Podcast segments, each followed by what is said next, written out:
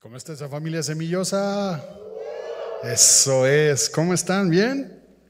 Me da mucho gusto estar aquí con ustedes y que podamos juntos abrir la Biblia, la palabra del Señor. Espero que traigas tu Biblia o traigas tu, celular bien afilado para que podamos estar juntos.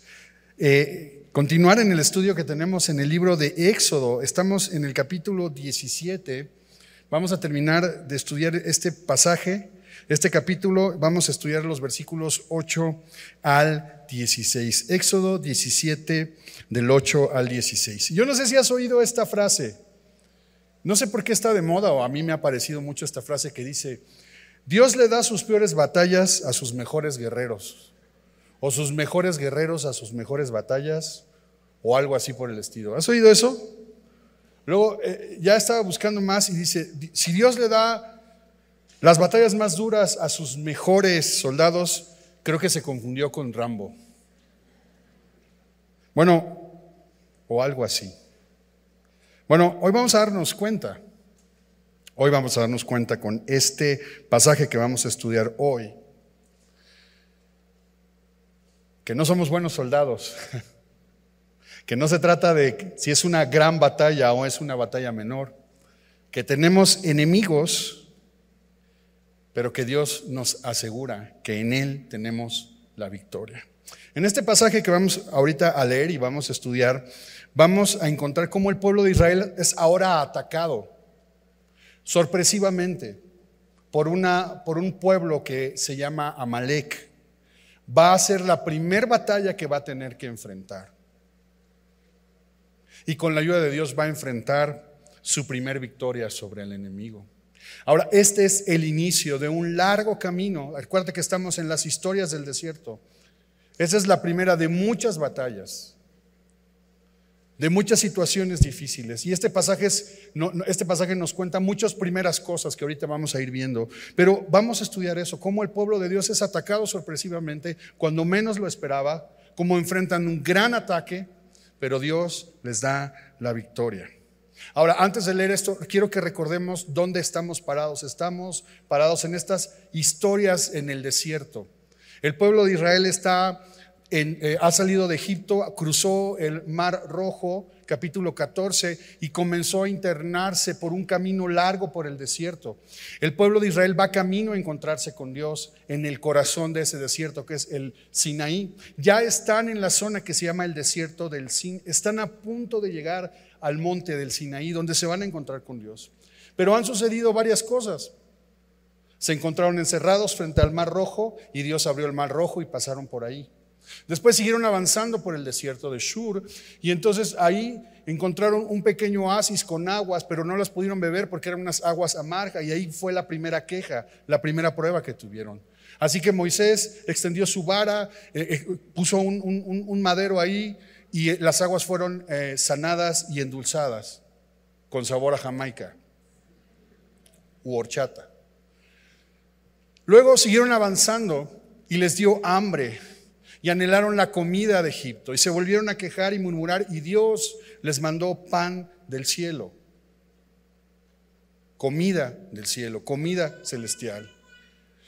No obstante, siguieron avanzando, capítulo 17, que es lo que estudiamos hace dos semanas, y volvieron a tener a, sed y se quejaron porque llegaron a Refidim, un lugar del que no se han movido, el lugar de descanso, y no encontraron aguas y se quejaron y cuestionaron a Moisés y Dios les dio agua de una peña, de la roca les dio de beber agua. Y ahí es donde está el pueblo de Israel, es en ese momento en el que está sucediendo la historia. Entonces, el texto dice así, Éxodo 17, verso 8. Entonces vino Amalek y peleó contra Israel en Refidim. Y dijo Moisés a Josué, escógenos varones y sal a pelear contra Amalek. Mañana yo estaré sobre la cumbre del collado y la vara de Dios en mi mano. E hizo Josué como le dijo Moisés peleando contra Amalek, y Moisés y Aarón y Ur subieron a la cumbre del collado. Y sucedía que cuando alzaba Moisés su mano, Israel prevalecía, mas cuando él bajaba su mano, prevalecía Amalek. Y las manos de Moisés se cansaban, por lo que tomaron una piedra y la pusieron debajo de él, y se sentó sobre ella. Y Aarón y Ur sostenían sus manos, el uno de un lado y el otro de otro.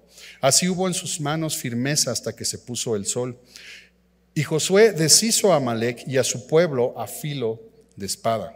Y Jehová dijo a Moisés, escribe esto para memoria en un libro y di a Josué que raeré del todo la memoria de Amalek de debajo del cielo.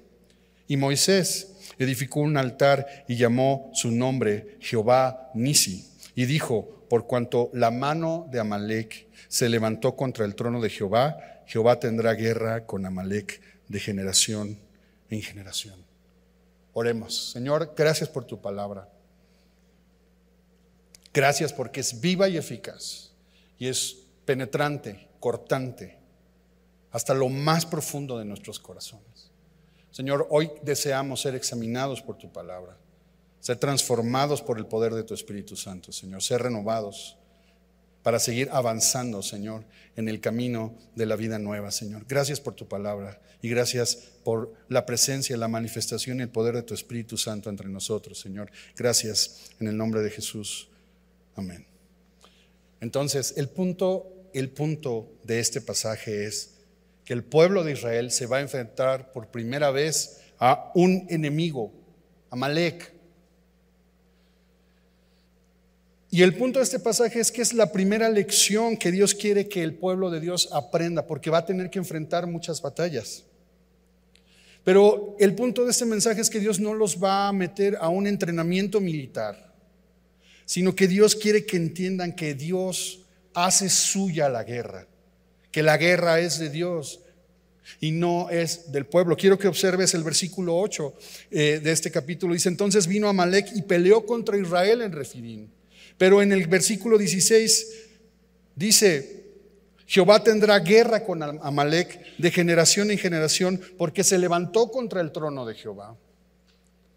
Así que ojo, aquí hay un conflicto que va más allá, va más allá de el querer recuperar o el querer hacerse de un territorio o un conflicto por el agua, porque lo que está aquí, como lo vamos a ir viendo ahorita, es que los amalecitas se sienten desafiados por dos millones de personas que han entrado al desierto y Refidín es uno de los pocos oasis que hay ahí. Saben que ahí hay agua porque lo que acabamos de estudiar hace dos semanas es la peña de Oreb brotando aguas, así que ellos quieren controlar el agua. Y sí, el ser humano es capaz de hacer guerras por controlar el agua. En la superficie está ese conflicto. Pero hay un conflicto más abajo que hay entre los amalecitas y el pueblo de Israel. Y eso es lo que vamos a estudiar. ¿Quién es Amalek? ¿Quién es Amalek? Bueno, Génesis 36, 12. Resulta que Amalek, Génesis 36, 12, es nieto de Esaú, de Esaú, Esaú. ¿Sabes quién? ¿Te recuerdas quién es Esaú? ¿Recuerdas? Bueno, pues Esaú es el hermano gemelo de Jacob, es decir, Jacob es Israel. Ah, son parientes. Génesis 36, 12 dice, y Tibna fue concubina de Elifaz, hijo de Saúl, y ella le dio a luz a Amalek. Estos son los hijos de Ada, mujer de Esaú. Así que Amalek es un descendiente de Esaú. Y recuerdas la, historia en Génesis 25, a partir de Génesis 25 entre Saúl y Jacob, ¿recuerdas eso? ¿Qué es lo que pasó? Primero, había una batalla en el vientre de Rebeca, Génesis 25, 23, y entonces viene una palabra, una profecía a Rebeca y le dice, hey, el mayor, hay un conflicto, hay dos naciones en tu vientre. Y anuncia, el mayor servirá al menor. ¿Quién es el mayor? Esaú. ¿Y quién es el menor? Jacob, a quien Dios le cambió el nombre por Israel. Y desde ahí se anuncia un gran conflicto. Porque acto seguido lo que hace Jacob es comprarle a Esaú el derecho a heredar la primogenitura por un plato, por una sopa de lentejas.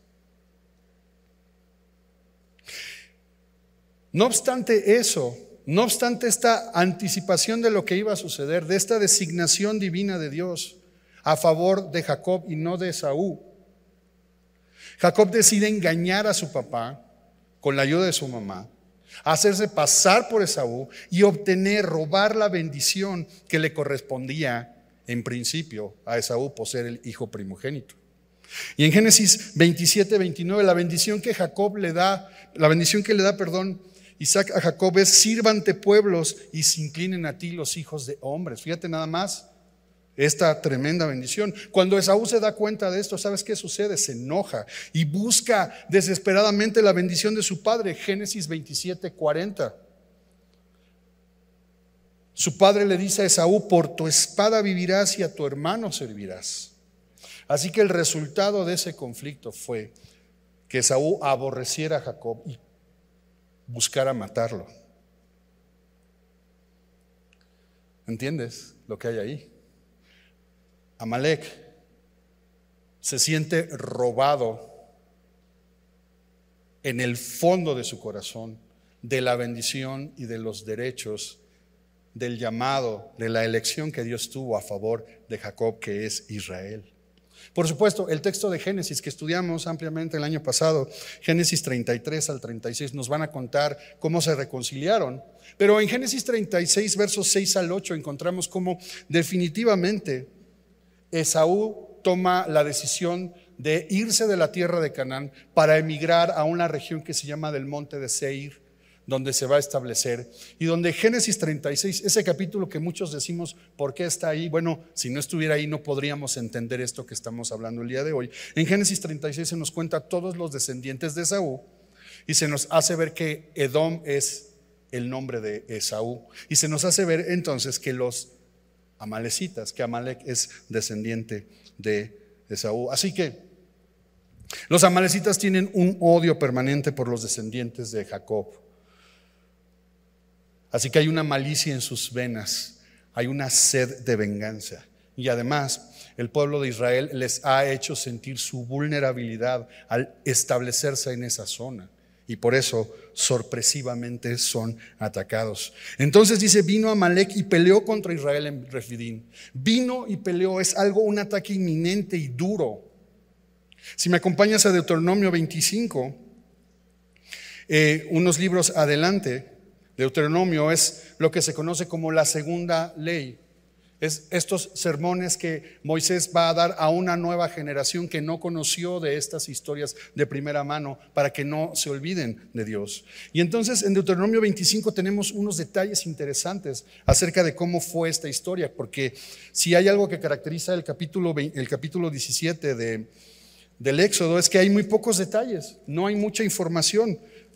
Mira, Deuteronomio 25, versículo 17 dice, acuérdate de lo que hizo Amalek contigo en el camino cuando salías de Egipto, de cómo te salió al encuentro en el camino y te desbarató la retaguardia de todos los débiles que iban detrás de ti cuando tú estabas cansado y trabajado y no tuvo ningún temor de Dios.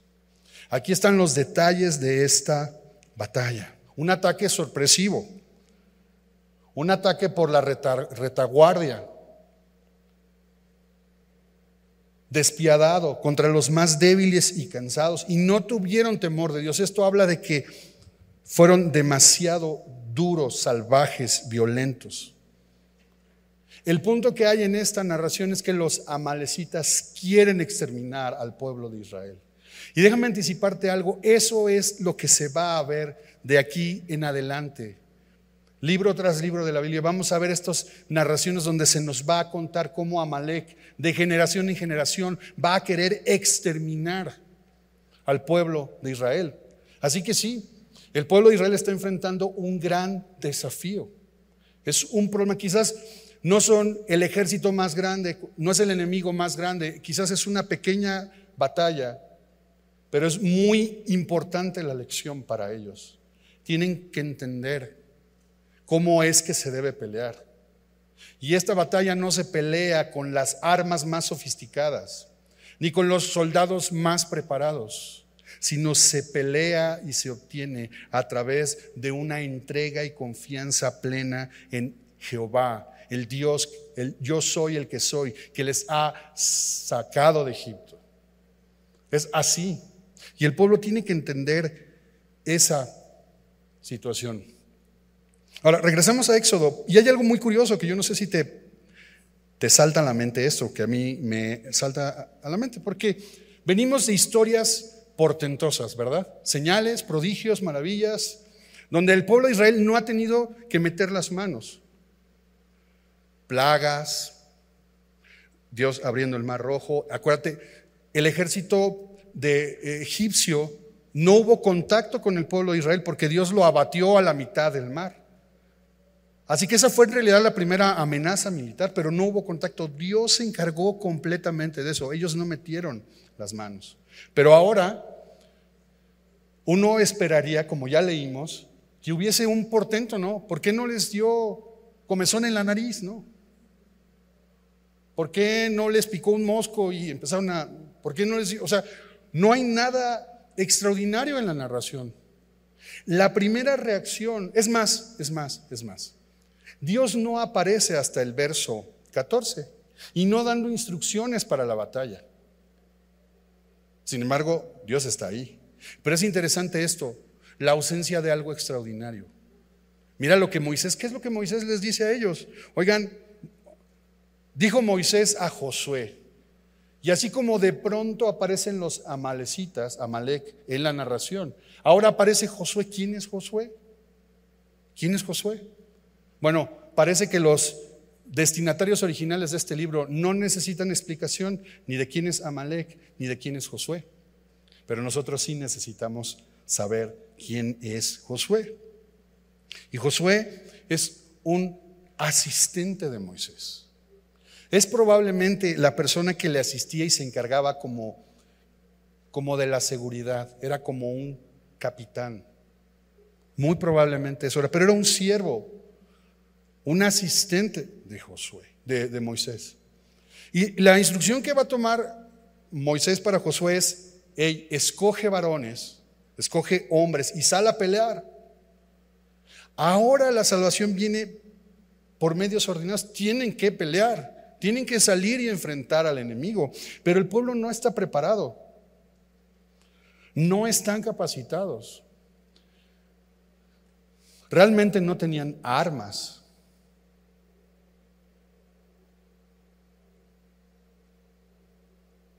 Y la estrategia es, vayan a pelear. Josué escoge a los hombres que sean los más idóneos para pelear.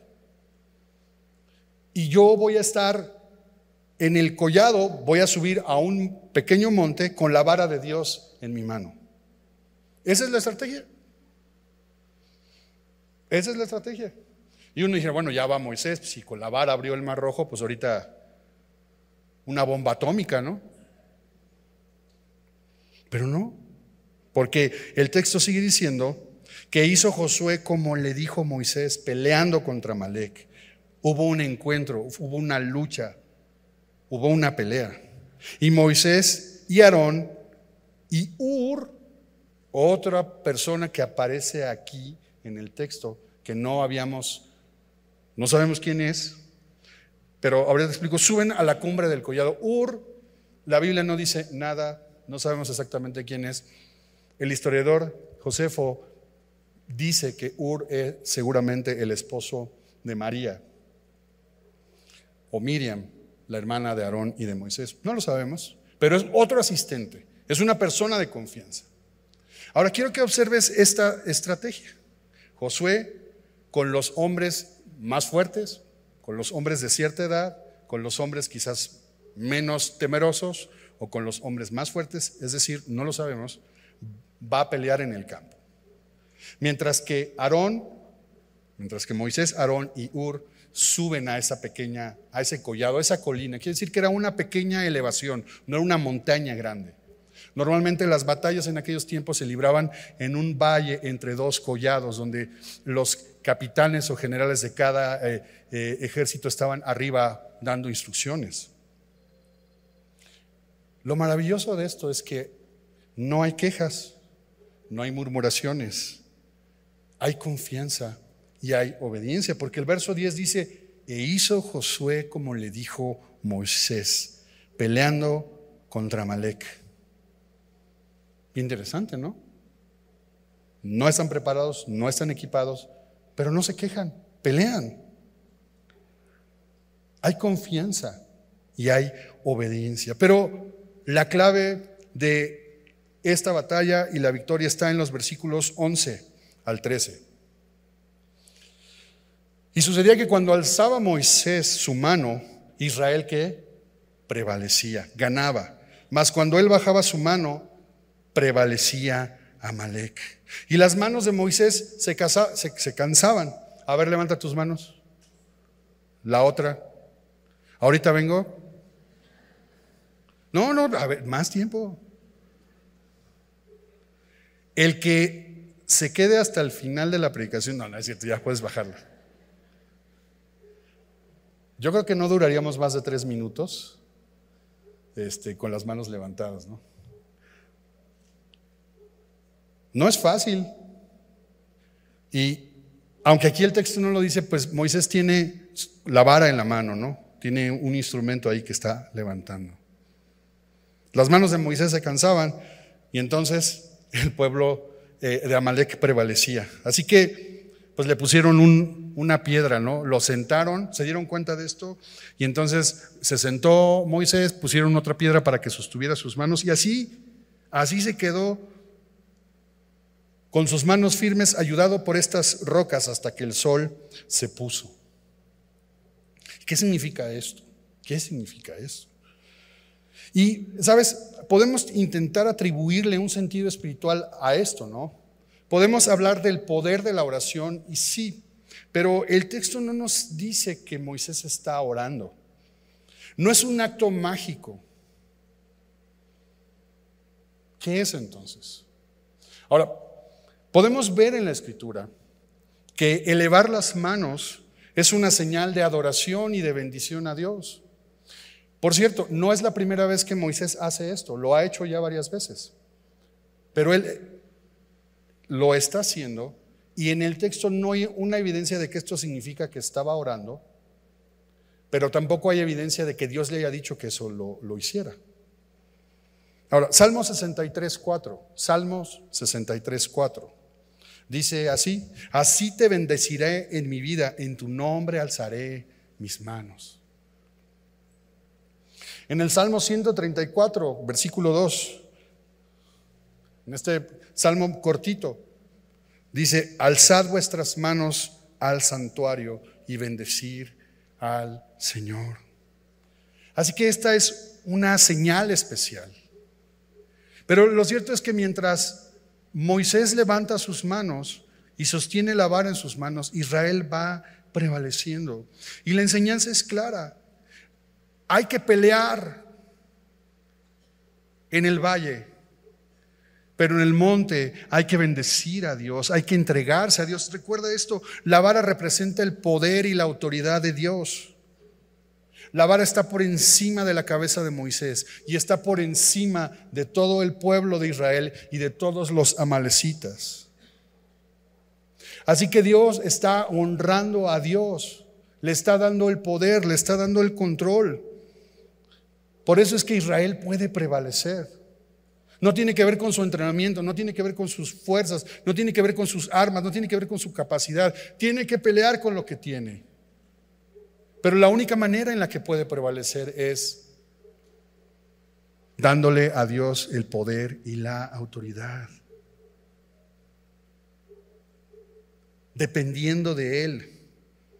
En ese sentido, querida familia, en ese sentido, la oración, la adoración.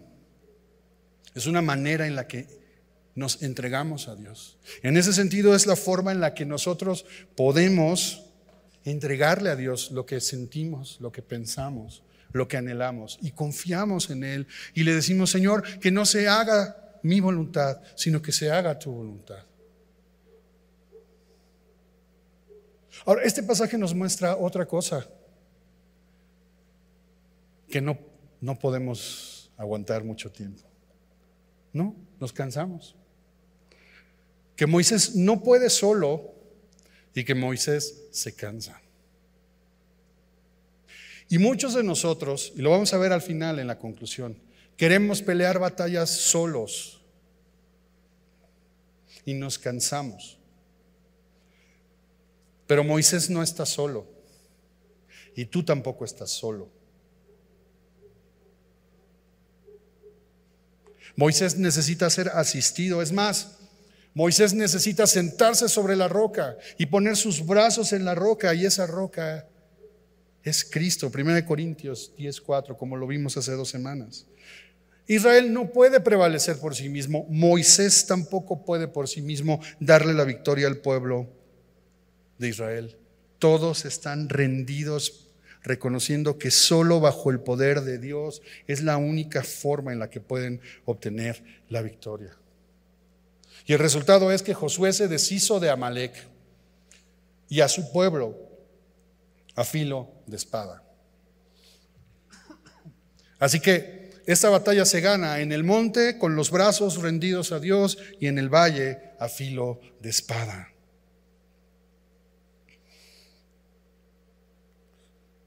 Versículo 14 y 15, y Jehová dijo a Moisés, aquí aparece Dios, para darle una instrucción, escribe esto para memoria en un libro. Y aquí encontramos, junto con una mención en Génesis 5, verso 1, estas intenciones de Dios de dejar por escrito en un libro su palabra. Desde muy temprano en la historia bíblica, en la historia del Génesis encontramos expresamente esta intención de Dios de que se registren,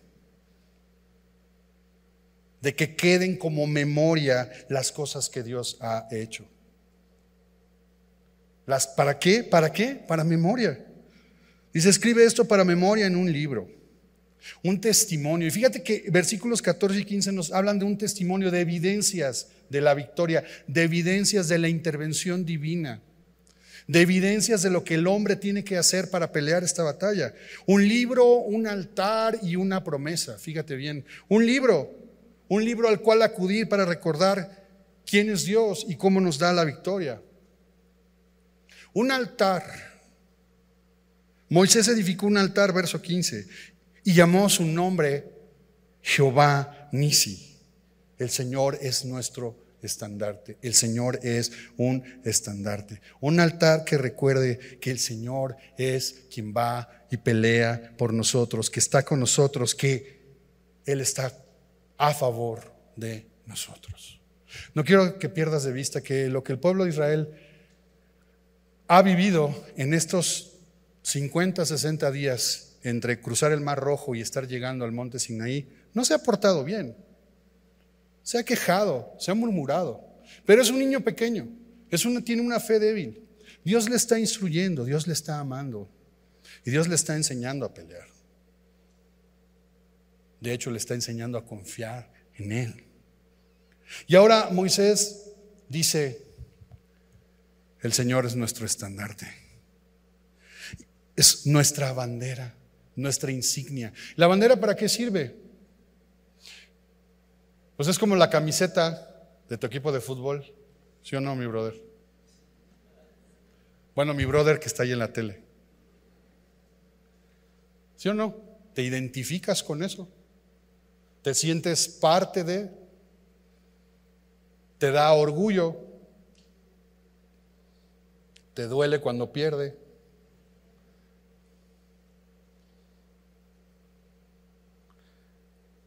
Moisés hace un altar, seguramente es un montón de piedras, no para sacrificio, sino como recordatorio. Y aquí concluye una larga lista desde Génesis, desde que Abraham en Génesis 12 comenzó con esta costumbre de los lugares donde Dios le hablaba, hacía un altar, no para sacrificio, sino para memoria. Aquí va a acabar esta larga historia de altares ofrecidos a Dios como memoria, donde se les daba un nombre para recordar lo que Dios había hecho. A partir de aquí, los altares que siguen son los altares de sacrificio que vamos a mirar en unas próximas semanas. Se acaba esto. Es interesante, es muy interesante esto. Él es nuestro estandarte, Él es nuestra bandera. ¿Sabes qué está diciendo que el Señor nos ha hecho parte de su pueblo. Esto es, Dios está con nosotros y por nosotros. Él hace suya esta batalla porque Él nos ha hecho parte de su pueblo. No olvides Éxodo 6, versos 7 al 8.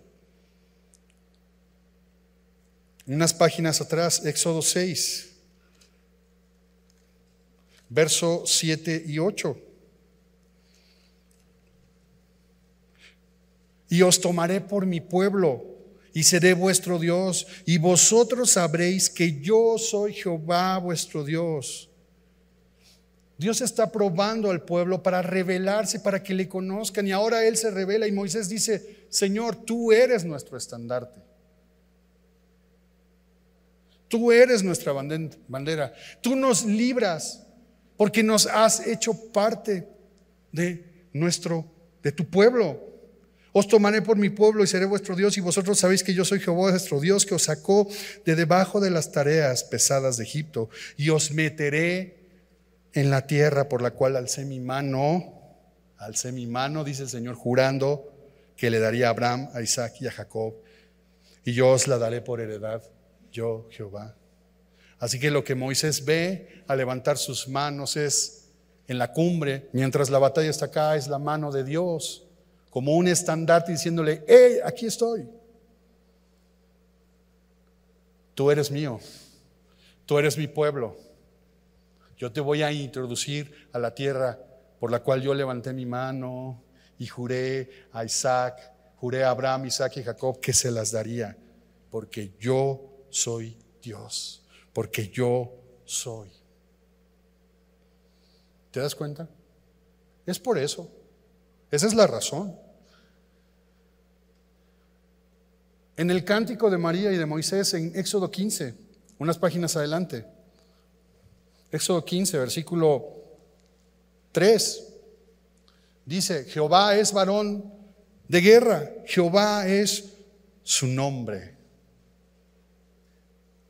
Y déjame decirte una cosa, que mientras los amalecitas están tomando por sorpresa al pueblo, de repente aparece Josué para pelear por el pueblo. Josué, Jehová salva. Jesús, Jehová salva.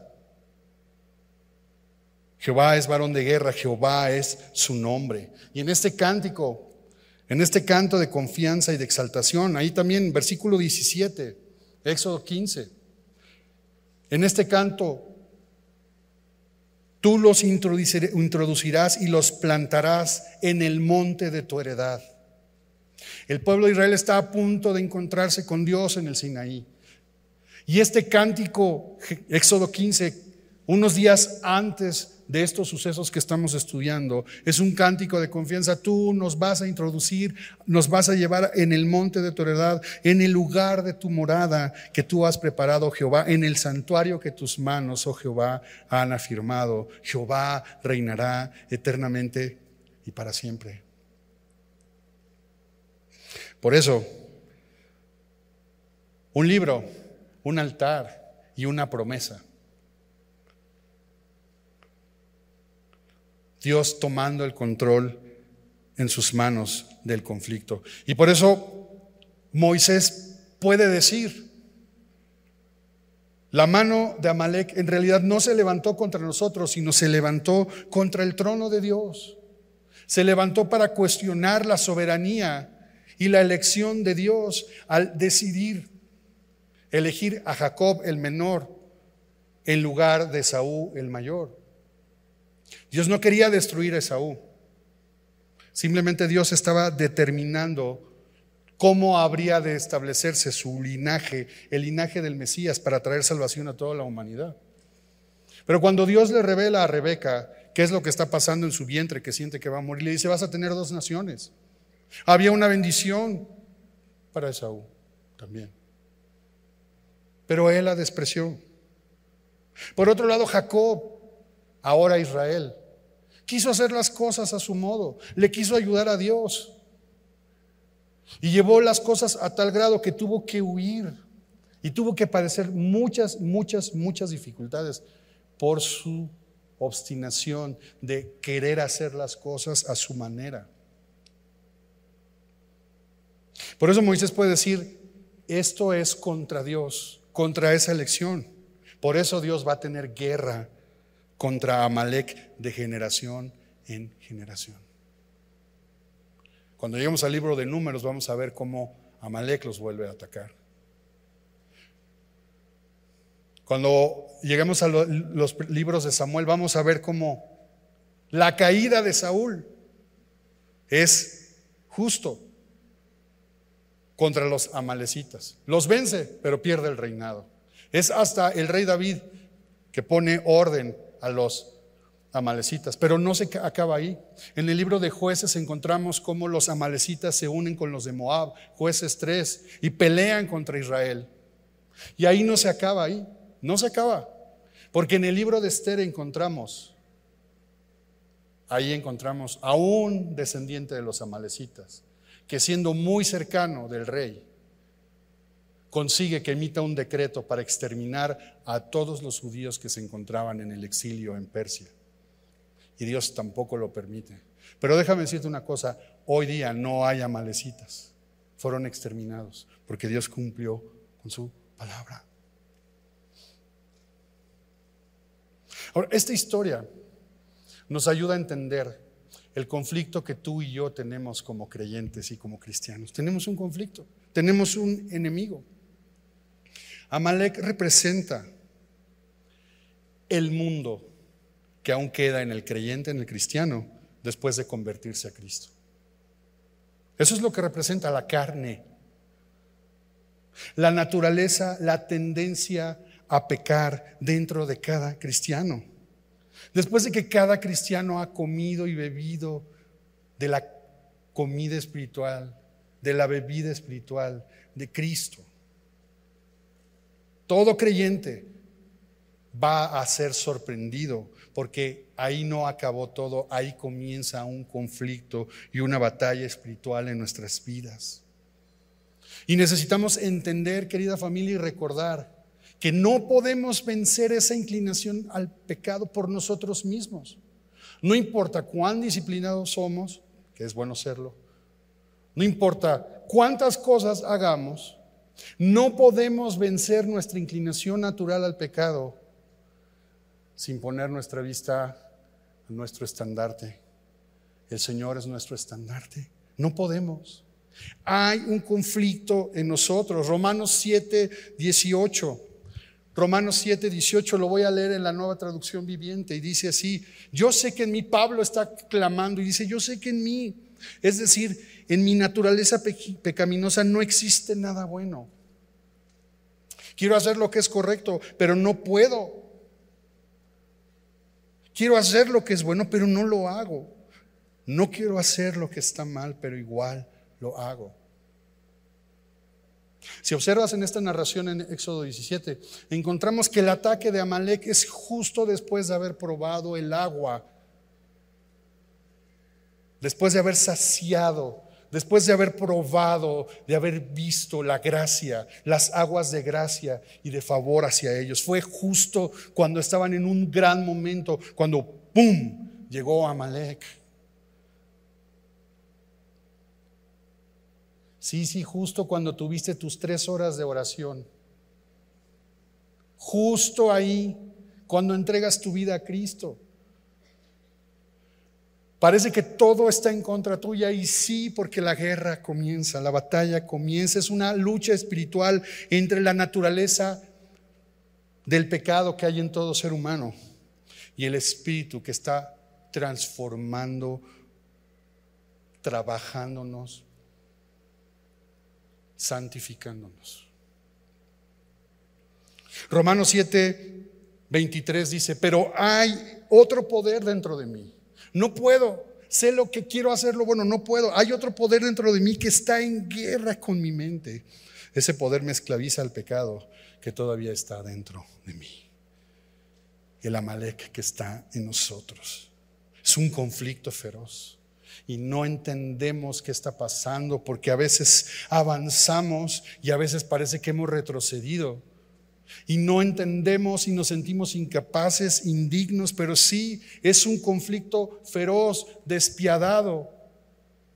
que llega por atrás, por la espalda, que comienza por nuestras debilidades, como con el pueblo de Israel, donde estamos cansados y agotados, ahí se manifiesta nuestra carne, que es justo en el momento en el que nos sentimos más cerca de Dios, cuando nos sorprende.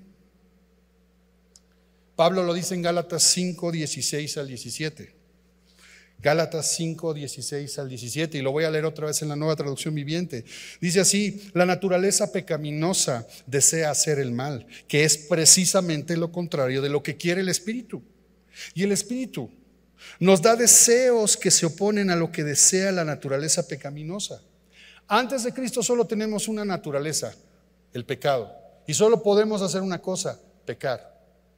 Ahora, el pecado lo podemos maquillar porque no significa que andamos disparando balazos y dando cachetadas a todo el mundo y robando. Y, no, no, lo podemos disfrazar de buenos principios, de valores, pero seguimos estando inclinados al pecado porque todo gira en torno a nosotros mismos. Pero cuando venimos a Cristo, hay una nueva naturaleza en nosotros. El Espíritu de Dios en nosotros nos da deseos por agradar a Dios. Lo que decía Pablo en Romanos. Nos da deseos que se oponen a la naturaleza pecaminosa y ahí comienza el conflicto. Sigo leyendo. Estas dos fuerzas luchan constantemente entre sí, entonces ustedes no son libres para llevar a cabo sus buenas intenciones. Esa naturaleza del pecado en el creyente es como un monstruo. Es un gremlin para los de mi edad que vieron esa película. Si lo alimentas, se puede crecer y puede acabar con nuestra vida. Es una naturaleza que heredamos de Adán.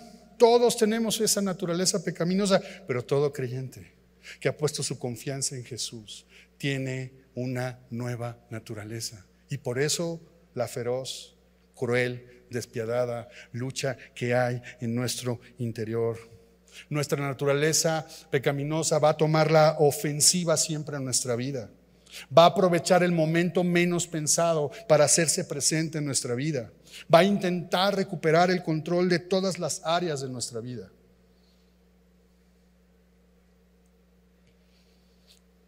Y ahí no acaba, porque cada vez que el Espíritu Santo gana sobre las áreas de pecado en nuestra vida, se va a volver a manifestar como los amalecitas de generación en generación. Por supuesto, es un conflicto amargo que no entendemos. ¿Cómo le hacemos? ¿Cómo le hacemos? ¿Cómo hacemos? Manteniendo nuestros brazos como Moisés hacia el cielo. Cortando con la espada de la palabra cercenando, acabando, exterminando cosas que Dios quiere que exterminemos, cosas que Dios quiere que no veamos, lugares donde Dios no quiere que estemos, pensamientos que tenemos que llevar cautivos a la obediencia a Cristo, utilizando la espada de la palabra, dejando al Espíritu Santo actuar en esa nueva naturaleza, entregándole el control y dependiendo absolutamente del Espíritu Santo. Romanos 8:12. Romanos 8:12. Por lo tanto, amados hermanos, no están obligados a hacer lo que su naturaleza pecaminosa los incita a hacer. No estás obligado. Pues si viven obedeciéndola, morirán. Pero si mediante el poder del Espíritu hacen morir las acciones de la naturaleza pecaminosa, vivirán. Y ya está. Esa es la noticia. Si tú has puesto tu confianza en Jesús, en ti está el Espíritu Santo. La noticia es esta, puedes presentar oposición a la naturaleza pecaminosa como el pueblo de Israel lo hizo. Mediante el Espíritu hacer morir las acciones de la naturaleza pecaminosa. Como Moisés se colocó bajo la autoridad de Dios, decidió pelear con el poder de Dios y no con sus fuerzas. Solo somos capaces de luchar contra la naturaleza, la inclinación del pecado, cuando conociendo a Dios y poniendo nuestra confianza en Jesús, podemos caminar por fe y nos rendimos al poder del Espíritu Santo. Josué luchó en el valle con la espada, la palabra de Dios. Moisés bendijo en la cima de la colina una imagen de una, de una vida de oración constante y personal. No hay otra forma, no hay otra manera más que la única forma de derrotar el Amalek en nosotros es entregándole el control al Espíritu Santo. Orar, usar la palabra de Dios, que es la espada del, Espíritu. Confiar en el Espíritu Santo. Descansando en la roca. En los evangelios encontramos el punto de la oración. Lucas 18, la necesidad de orar siempre y no desmayar. Ese es nuestro problema. Nuestro problema no es cómo orar, no es qué orar. El problema de la oración es ese, que desmayamos, que nos cansamos. La necesidad de orar siempre y no desmayar.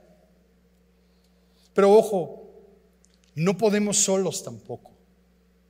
Y ojo, eso es lo que hace la comunidad, esto es lo que hace la iglesia.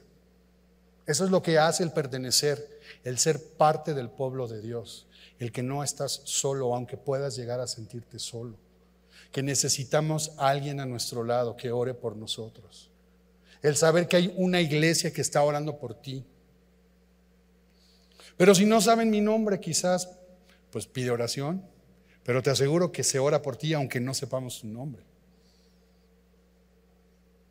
Efesios 6, 18 dice, oren en el Espíritu, en todo momento y en toda ocasión. Manténganse alerta y sean persistentes en sus oraciones por todos los creyentes en todas las partes. Dependencia en el Espíritu, entregarle el control al Espíritu Santo en nuestras vidas. Hoy, en el calendario litúrgico, hoy es Pentecostés, 50 días después de la resurrección. Y una vez más, querida familia, Dios nos sorprende porque nos toca un pasaje que tiene que ver con eso. Normalmente cuando pensamos en Pentecostés pensamos en Hechos 2 y esta manifestación sobrenatural en los discípulos en Jerusalén. Pero ahora estamos viendo la otra cara de la moneda, donde una vez que hemos recibido la llenura del Espíritu Santo, necesitamos ser dominados, dejar dominar al Espíritu Santo, depender de Él, ser controlados por Él. No caigamos en la trampa de querer utilizar la oración, la palabra o el poder del Espíritu Santo en nosotros como si fuera magia o como si fuera un artefacto que nos abre todas las puertas porque tenemos fe y porque somos hijos de Dios. No es así. Tenemos el privilegio del Espíritu Santo, tenemos el privilegio de la palabra de Dios, tenemos el privilegio de la oración, porque Él es nuestro estandarte porque Jesús es nuestro estandarte. ¿Qué significa eso? Que Él nos ha incorporado a su pueblo, que ahora somos familia de Él, le pertenecemos. Y quiero terminar con Filipenses 3:18. Si tú no usemos el Espíritu Santo para nosotros, no busquemos un éxtasis espiritual o emocional. No busquemos manipular a Dios a través de la oración. O no busquemos manipular la escritura para entender una promesa. Tenemos esos privilegios, tenemos esas armas porque Dios es nuestro estandarte. Y si tenemos un estandarte es porque somos parte de algo, porque somos su pueblo, porque Él va adelante de nosotros y Él ha decidido, Él ha decidido tomar este conflicto a favor y de nosotros y no dejarnos abandonados en Él. Filipenses 3, 18. Porque por ahí andan muchos, de los cuales os dije muchas veces, y aún ahora lo digo llorando, que son enemigos de la cruz de Cristo. El fin de los cuales será perdición, fíjate bien, cuyo Dios es el vientre, la carne, Amalek, y cuya gloria es su vergüenza, que solo piensan en lo terrenal. ¿Fíjate cómo lo advierte Pablo? Pero más, versículo 20, más, nuestra ciudadanía está en los cielos, de donde también esperamos al Salvador, al Señor Jesucristo, nuestro estandarte el cual, fíjate la promesa, transformará el cuerpo de la humillación nuestra para que sea semejante al cuerpo de la gloria suya, por el poder con el cual puede también sujetar, sujetar a sí mismo todas las cosas. Tenemos acceso porque ahora somos ciudadanos.